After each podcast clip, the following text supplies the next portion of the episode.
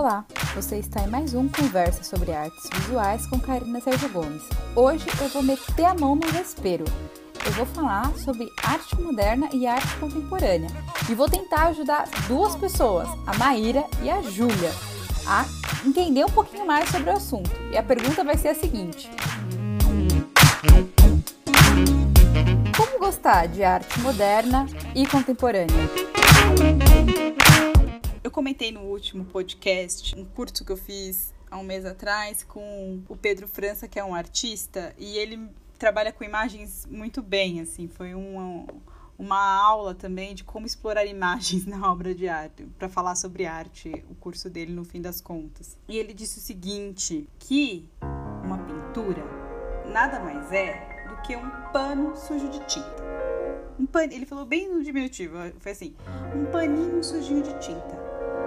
O que faz, às vezes, você ficar embasbacado e falar assim, meu Deus, uma obra de arte, é que tem paninhos sujos de tintas que são tão realistas, que são tão incríveis, que você fala assim, nossa, que demais isso. Porque ele não, ele não parece ser um pano. Ele é tão incrível, ele é, a pintura é tão genial e perfeita e realista que ela não parece ser um paninho sujo de tinta. Que é o que acontece com os pintores renascentistas, com os pintores acadêmicos, os pintores históricos. Eles são tão realistas naquelas imagens que aquilo não parece um paninho de sujo de tinta. Parece realmente algo feito por Deus. Assim. É incrível, é catártico, porque ele não parece um pano sujo de tinta. O que acontece? Na arte moderna, na arte contemporânea, os artistas quiseram mostrar que aquilo era sim um paninho sujinho de tinta. O Cezanne foi, foi um dos primeiros artistas a mostrar que por trás daquela tinta tinha um tecido, a mostrar aquele tecido. Então, é, o que faz você talvez não gostar de arte contemporânea ou de arte moderna é porque você vê que a arte também é banal. Que a arte também é feita de coisas cotidianas, que é feita de coisas que tem na sua casa, que talvez você também possa ter feito aquilo, mas você não fez.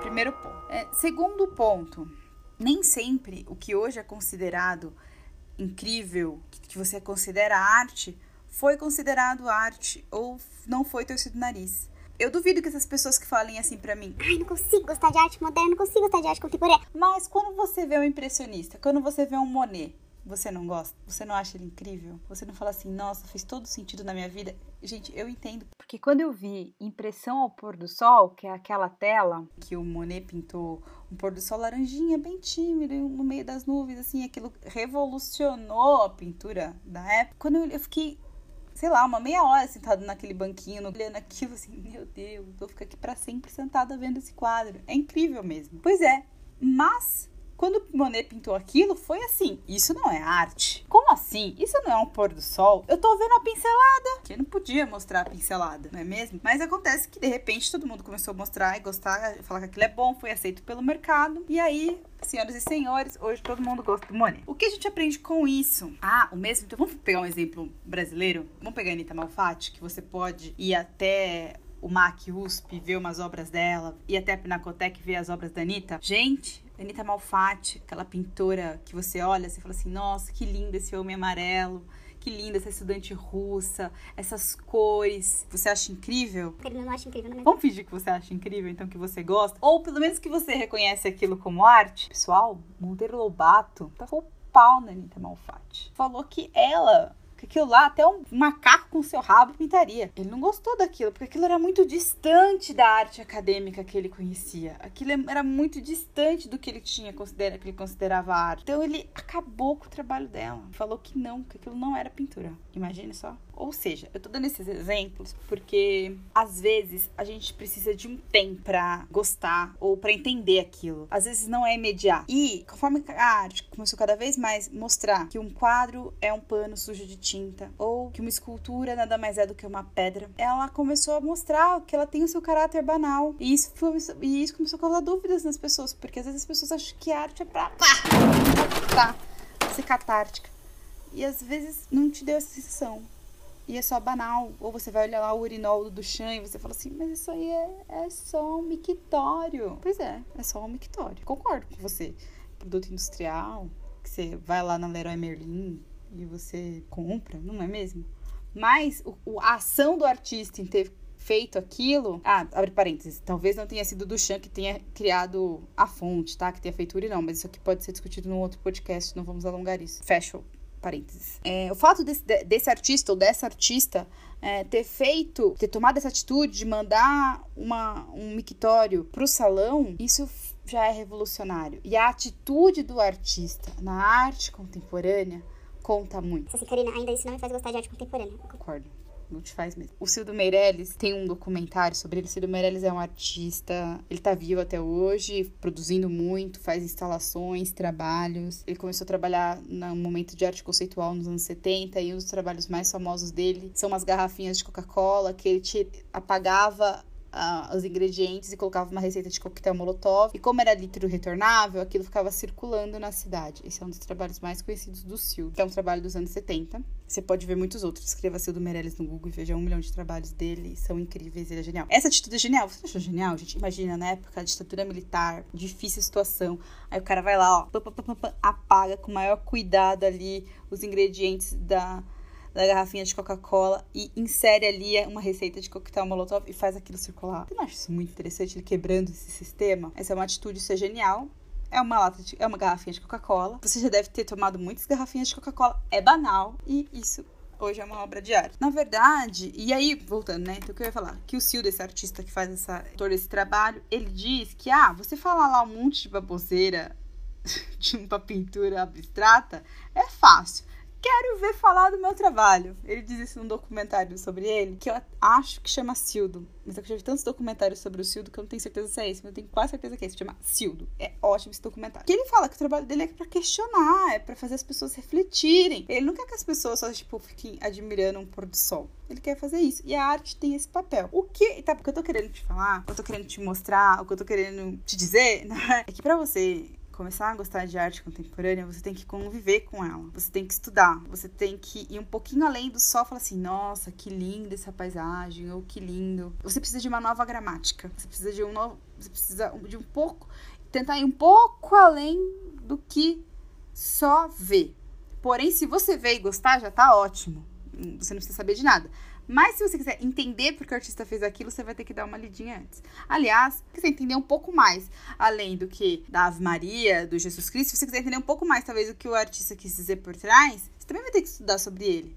Nada é simples, mas, mas talvez a questão do repertório e da gramática visual que cada pessoa tem, do conhecimento de uma gramática visual que cada pessoa tem, isso ajuda. Explico. É mais fácil a gente gostar daquilo que a gente reconhece. Se você olha um rosto, uma figura humana e você reconhece uma figura humana, é capaz de você gostar mais disso. Mas se você vê simplesmente um quadro preto, talvez você fale assim: "Nossa, mas é só um quadro preto. Que trabalho que o cara teve para fazer esse quadro preto". Você até reconhece o quadro preto, mas talvez você não entenda por que, que aquilo que você faz pode ser arte. Acho que estamos chegando a um ponto. O quadro preto do Malevich, a gente tem um, um, podcast comentando porque ele é arte. Eu, ele é o terceiro podcast dessa série. Vai lá eu, seja porque o quadrado do Malevich é arte. Mas enfim, quando você reconhece, quando você tem essa, esse reconhecimento da, do código visual que está sendo usado ali, você tende a gostar mais. E se aquele, e se esse repertório é, visual, você reconhece repertório visual e aquilo mostra que não é banal, tem uma dificuldade, você tende a gostar mais ainda, porque você acha que aquilo você não consegue fazer. Se você não consegue fazer, um artista fez. Estamos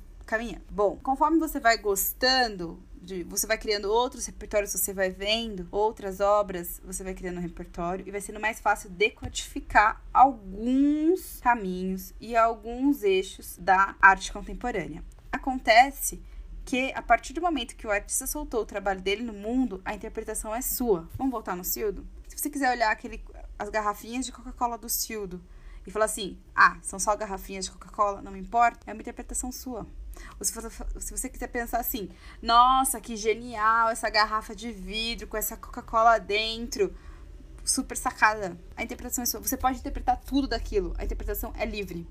Se aquilo não te tocar nada, não tem problema. O problema é que às vezes as pessoas querem ir pro museu e querem entender tudo. Ninguém precisa entender nada. As pessoas precisam só gost podem gostar, só ir por um gostar ou não. Não faz mal. É, vou voltar um pouco de novo num, num, pod, num podcast que a gente já fez é, lá atrás, é o segundo podcast, que é sobre como visitar os museus. Eu comentei sobre uma propaganda da Pinacoteca falando: não tem certo, não tem errado, tem arte. É a mesma coisa, é a sua interpretação.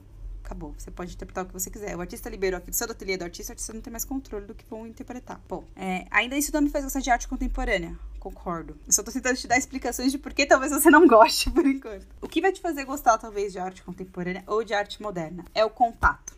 É a insistência. Eu comecei a gostar de arte pela arte contemporânea. Então eu talvez eu tenha começado do mais difícil e tenha ido pro mais fácil, se você pensar assim. Eu visitei uma Bienal e da Bienal fui estudar a história da arte. Então eu fiz um caminho inverso, né? Eu, fiz, eu fui do contemporâneo pro, pro clássico. Mas você pode chegar no conforme você vai estudando e tendo contato, a chance de você gostar é maior. Sempre é maior. É igual música, sabe? Quando a gente às vezes ouve uma música e fala assim, ai, ah, não tô gostando dessa música. Aí você ouve um pouco mais, ouve um pouco mais, ouve um pouco mais. Aí tem uma hora que você chega, pô, convivi tanto com essa música, agora eu gosto. Então é um pouco isso, é a convivência. O que vai te fazer gostar de arte contemporânea, arte moderna ou não, é um pouco da convivência. Que vai somar essa convivência, vai fazer com que você crie um repertório visual.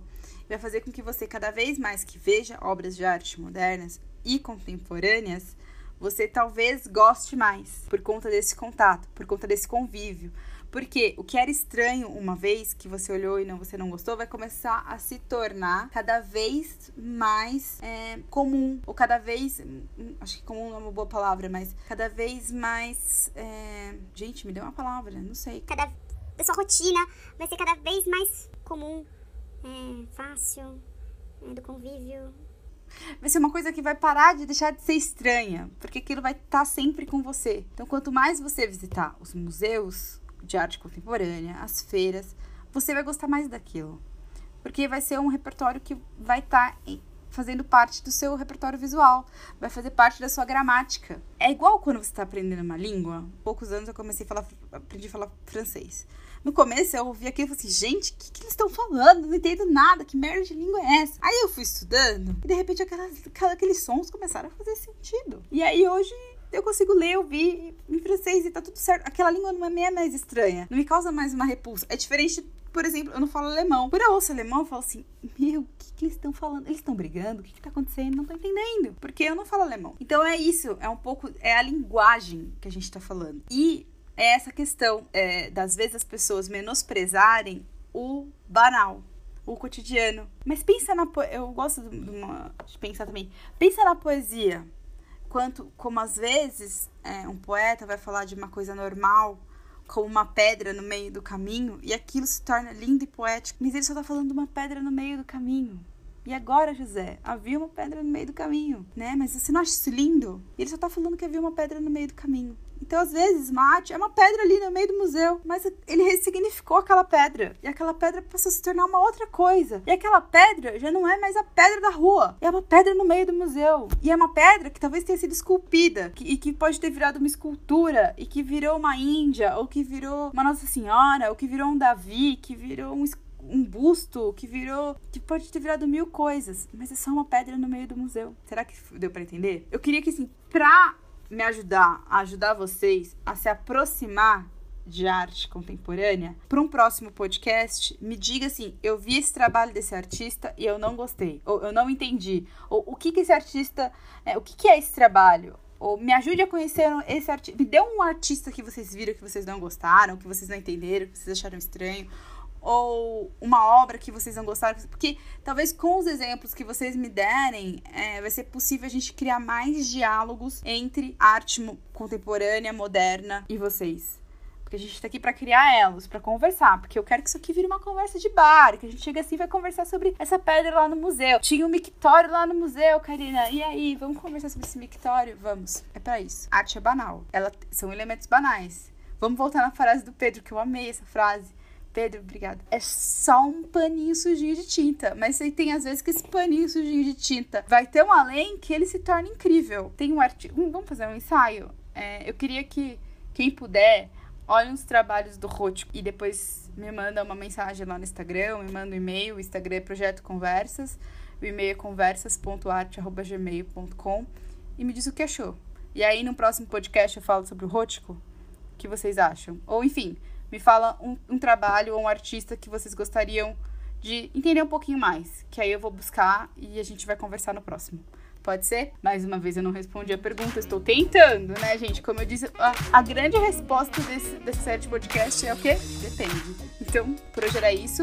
É, vejam o trabalho do Ruth, me inscrevam, vejam que vocês gostam, se vocês gostam ou não. É, e a gente vai conversar um pouco mais, porque eu quero fazer vocês gostarem. Não quero fazer vocês gostarem, mas eu quero fazer vocês. Eu quero fazer vocês terem menos repulsa ou terem menos distância da arte contemporânea, da arte moderna, vamos dizer assim. Então, na próxima, no próximo Conversas, a gente vai falar sobre o trabalho do Ruth. Eu vou fazer o seguinte: eu vou postar essa semana um trabalho do Rótico no, Instagram, Conversas, projeto, arroba projeto Conversas. E vocês podem comentar lá o que vocês acham do Rótico. Combinado? Então era isso. E até uma próxima.